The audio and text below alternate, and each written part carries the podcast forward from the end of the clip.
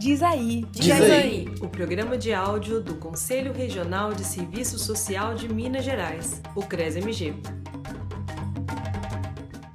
Olá, pessoal! Estamos de volta com mais um episódio do Diz Aí. E aproveitando que estamos em março, mês das mulheres, hoje a gente vai bater um papo sobre o papel delas, das assistentes sociais, na construção do serviço social brasileiro. Para isso, convidamos duas profissionais que entendem bem do assunto. Direto de Juiz de Fora, ela que é mestra em serviço social, atua na atenção primária à saúde e há um ano e meio tem se aventurado no desafio de ser mãe. Cíntia Rezende, seja bem-vinda. Obrigada, Marcela. Gostaria de agradecer muito ao CRES por ter feito esse convite, porque é um tema tão importante para a gente conversar, né, sobre 8 de março, o Dia das Mulheres e o feminismo. E lá do Triângulo Mineiro, há também mestre em serviço social Talita Miranda, que trabalha atendendo mulheres em situação de violência doméstica no Centro Integrado da Mulher de Uberaba, além de ser secretária de gênero do Partido Comunista Brasileiro lá da região e de participar dos movimentos feministas da cidade. Bem-vinda, Talita. Boa tarde a todas. Gostaria também de saudar o CRES pela iniciativa de não deixar passar batido, né, uma data tão importante para nós, assistentes sociais, né, Dia Internacional das Mulheres Trabalhadoras, é importante demarcar essa data e saudar o CRES pela atividade, pelos formatos que tem buscado, né, meio essa conjuntura da pandemia, para alcançar a classe profissional. É isso aí. Bom, nós sabemos que o serviço social é desde sua origem uma profissão formada em sua maioria por mulheres. Basta dar uma olhada nas salas de aula para perceber que essa característica ainda é muito marcante. Mas afinal, a gente pode dizer que essa é uma profissão feminina? E na prática, quais são as implicações disso? Cíntia, você começa respondendo pra gente? E eu acho interessante que essa descaracterização dos direitos passa por uma descaracterização do que, que é esse cuidado, do que, que é o campo das relações humanas que a gente trabalha, né? Na maioria das vezes, a nossa profissão não está diretamente ligada com um, um, trabalhador que produz mais-valia, produz o valor economicamente ativo. Então, é, passa por um campo de imaginar a mulher como a benesse, de imaginar a profissão como algo caritativo e de colocar a importância dessa reprodução social como subjugada à relação da produção, né? Sendo que se não há reprodução social, não há produção, ponto. A gente tinha que fazer um movimento contrário. Reprodução social é muito mais importante que é o que faz o ser humano viver, que faz, faz o ser humano nascer, comer, morrer.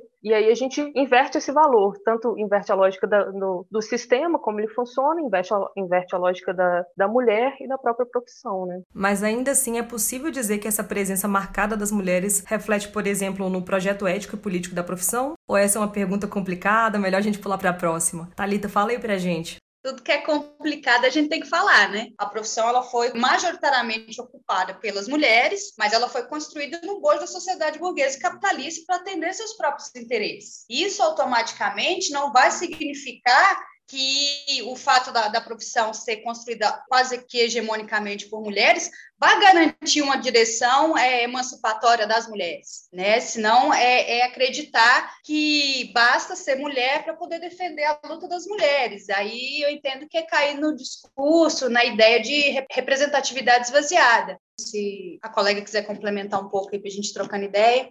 Essa pergunta ela foi lá no fundo da minha alma. Concordo totalmente com o que a Thalita falou, porque assim, a gente está falando de um processo histórico de construção da profissão que remonta do início do século XX, né? Então, um, um momento histórico, social e cultural muito diferente do que a gente vivencia hoje. Mas, é, apesar disso, eu acredito que a construção do, do projeto ético-político que a gente hoje defende, hoje debate, reconstrói cotidianamente, teve um ponto essencial dentro da história do Brasil Brasil, que remonta especificamente no, no, no, no, trazer para si da mulher a importância de se colocar no papel político. A gente está falando aí do final da década de 60, início da década de 80, é, AI-5, é todo o processo histórico dessa época, que traz para a mulher brasileira a emergência, a necessidade, a importância de se enxergar como partícipe desse debate político. Né? E o que a gente discute hoje teve a sua base teórica aprofundada dentro desse período histórico histórico. Então, assim, eu acredito que a importância da gente ter tantas mulheres hoje, em 2021, sendo profissionais de serviço social, parte mais da importância desse lugar de fala da mulher, sempre aliado ao nosso comprometimento teórico-metodológico. Porque aí a gente pode falar de um exercício profissional que é crítico, que pensa a sua realidade.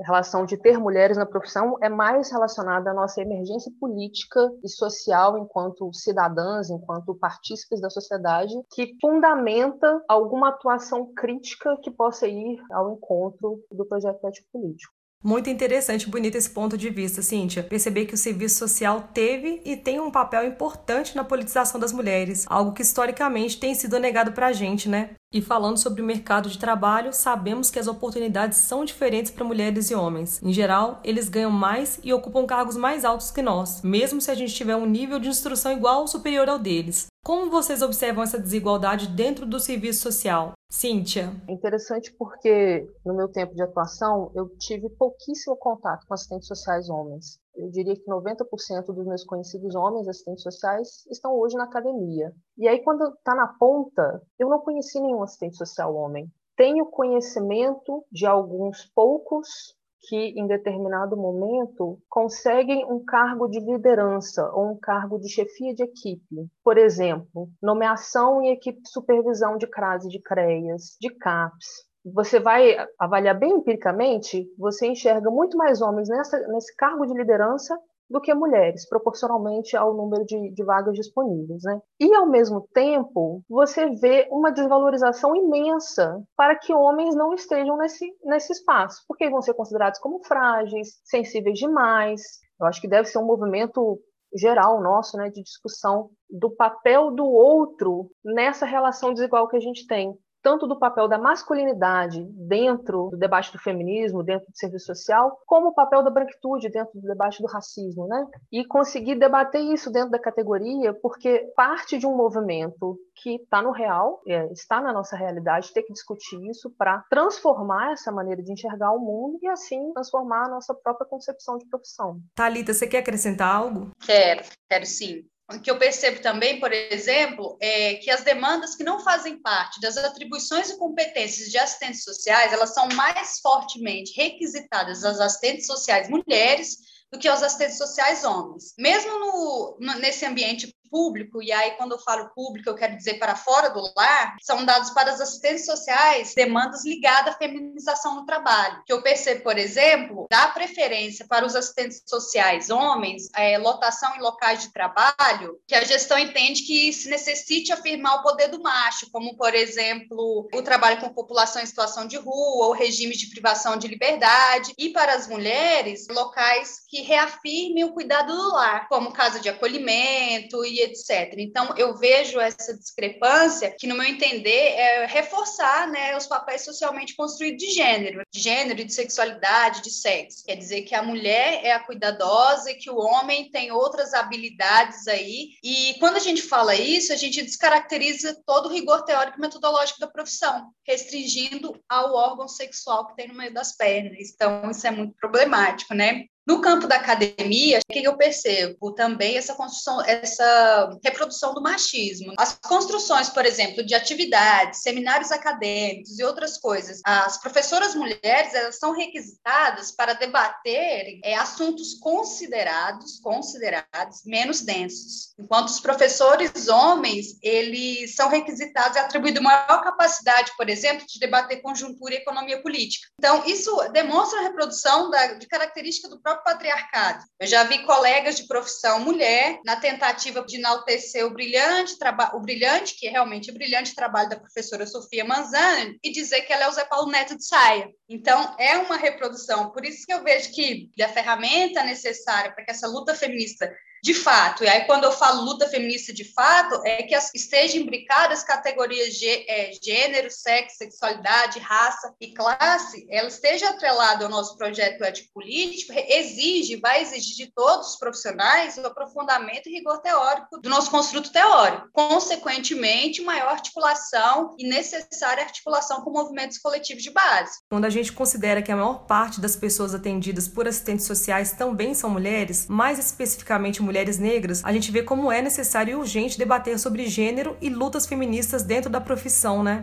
Eu gosto muito de uma colocação que a professora Mila Cisne faz, né? Classe trabalhadora é a classe que a gente atende. Ela tem cor, ela tem sexo, ela tem sexualidade, ela tem orientação sexual. E é preciso a gente demarcar isso e entender a complexidade disso para que a gente consiga fazer um atendimento de qualidade. E sim, são a maioria as mulheres negras e pobres que demandam nosso serviço, o que está diretamente ligado ao projeto do capital e ao agravamento das crises. Então, quanto mais se agravam as crises, sejam elas econômicas, sanitárias, as mulheres são as mais fortemente atingidas. Haja visto a contra-reforma da Previdência, a contra-reforma trabalhista, a gente já pode perceber que as mulheres e as mulheres negras são as maiores atingidas com esse tipo de agravamento de crise e, consequentemente, terão mais direitos violados e piores condições de subsistência. Portanto, são elas que estão nos CRAS, nos CREAs, nos bancos de alimento, então, é, o debate de gênero, sexualidade, questão de raça e lutas feministas, ele incide diretamente no compromisso do nosso serviço prestado, que está no nosso código de ética, né? E é exatamente por essas opressões estarem atreladas uma à outra que há essas desigualdades de, de raça, de classe, de gênero. Então, elas estão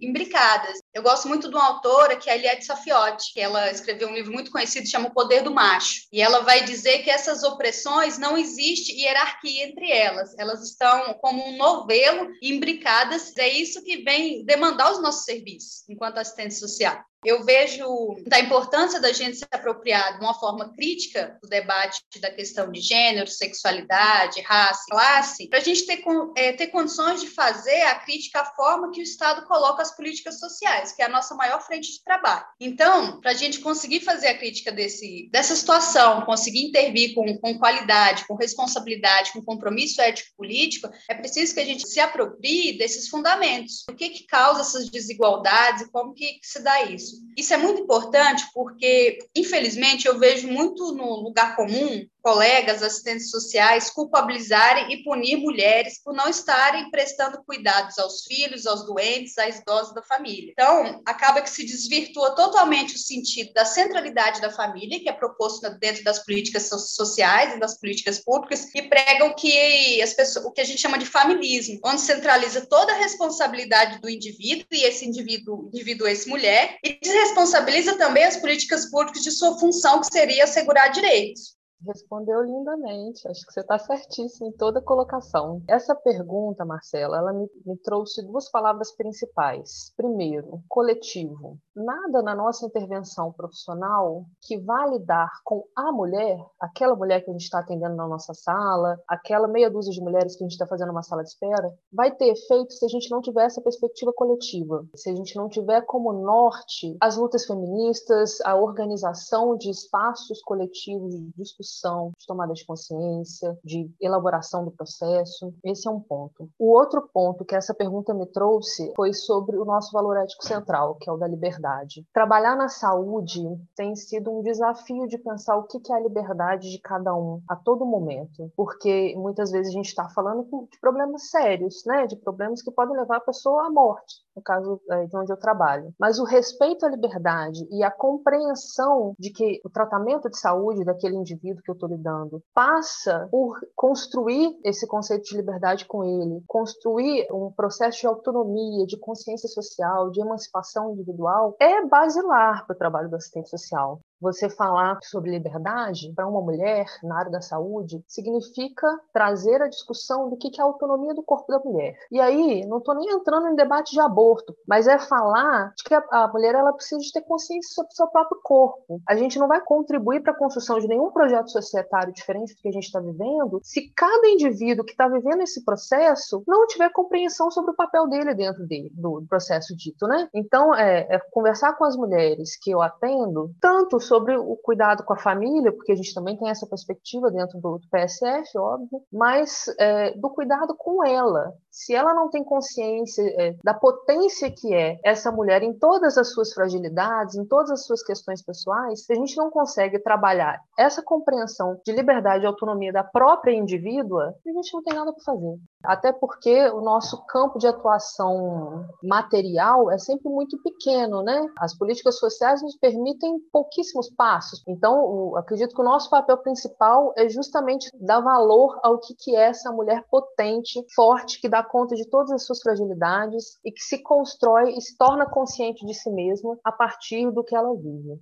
Lindo isso, Cíntia. E para fechar nossa conversa, eu queria saber de vocês duas quais são as mulheres do serviço social que são referências nos estudos e na atuação profissional de vocês. Talita, conta aí pra gente. Em relação ao debate de, de gênero, é impossível não lembrar da Mirla Cisne, outras profissionais que são um quadro, que fizeram um construto teórico da profissão, que estiveram na luta de frente para a efetivação do nosso projeto ético político, Marido Yamamoto, e Yolanda Guerra, são mulheres brilhantes que estiveram à frente de defender o que hoje é nosso projeto ético-político, que tem um horizonte emancipatório, estiveram junto de lutas importantes no Brasil pelas liberdades, pela democracia, e que mesmo a gente hoje atuando dentro dos limites da democracia burguesa, construíram esse construto teórico do serviço social que aponta uma direção, que é uma direção de emancipatória. E, no mais, assim, eu agradeço ao CRES pelo convite, estou sempre à disposição. Penso e afirmo que esse é o trabalho né, do CRES, é dialogar com a base. O CRES somos nós, então é importante a gente sempre estar tá fazendo esse movimento de diálogo com o CRES. Agradeço a Cintia, não a conhecia, acho que a gente pode trocar mais ideia, trocar figurinha, isso, olha que bacana, né, que o CRES proporcionou. E reforçar que a nossa luta é, das mulheres trabalhadoras, ela é todo dia. E reforçar o o sentido da radicalidade da luta. Ultimamente, o que eu percebo é características da extrema-direita de encampar pautas do feminismo, né, dentro da lógica do social-liberalismo, que é uma variante ideológica do neoliberalismo, é um compromisso que a gente se aprofunde nas questões de gênero, tendo como horizonte a sua radicalidade. É quando eu falo radicalidade, é da raiz das opressões, né, que enquadrada aí a tríade gênero, sexualidade, sexo, raça e classe. Agradeço ao CRES, agradeço você, Marcela, pelo contato e agradeço pelo encontro com a Cíntia. Obrigada.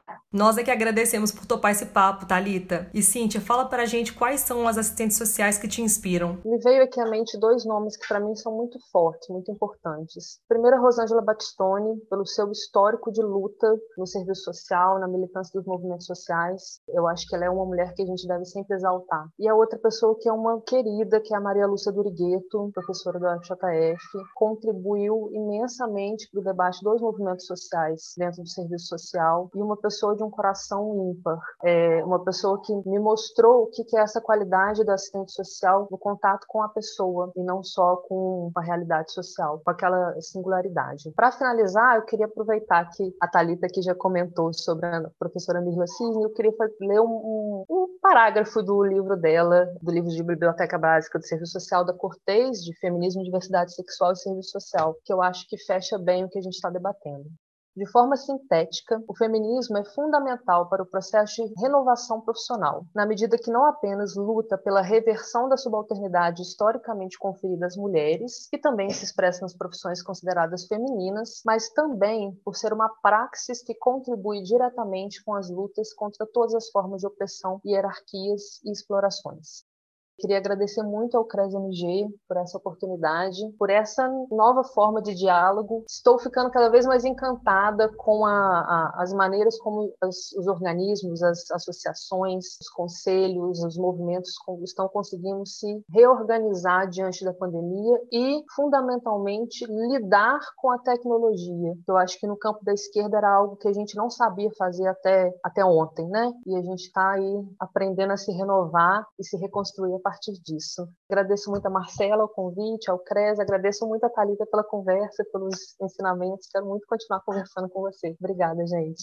Obrigada pela conversa, gente. O CRES Minas é que agradece vocês duas. Olha, para quem ainda não viu, o Conselho divulgou nas redes sociais a série Grandes Mineiras do Serviço Social, que conta a história de mulheres que contribuíram e contribuem para construir a profissão. A gente vai ficando por aqui. A música que você ouve de fundo foi produzida esse ano pela Frente 8M Popular para marcar o Dia Internacional das Mulheres, comemorado em 8 de março. Não se esqueça de compartilhar esse podcast em suas redes sociais e para suas e seus colegas assistentes sociais. O Diz Aí é produzido pela Assessoria de Comunicação do Conselho e aqui quem fala é Marcela Viana. Até mais!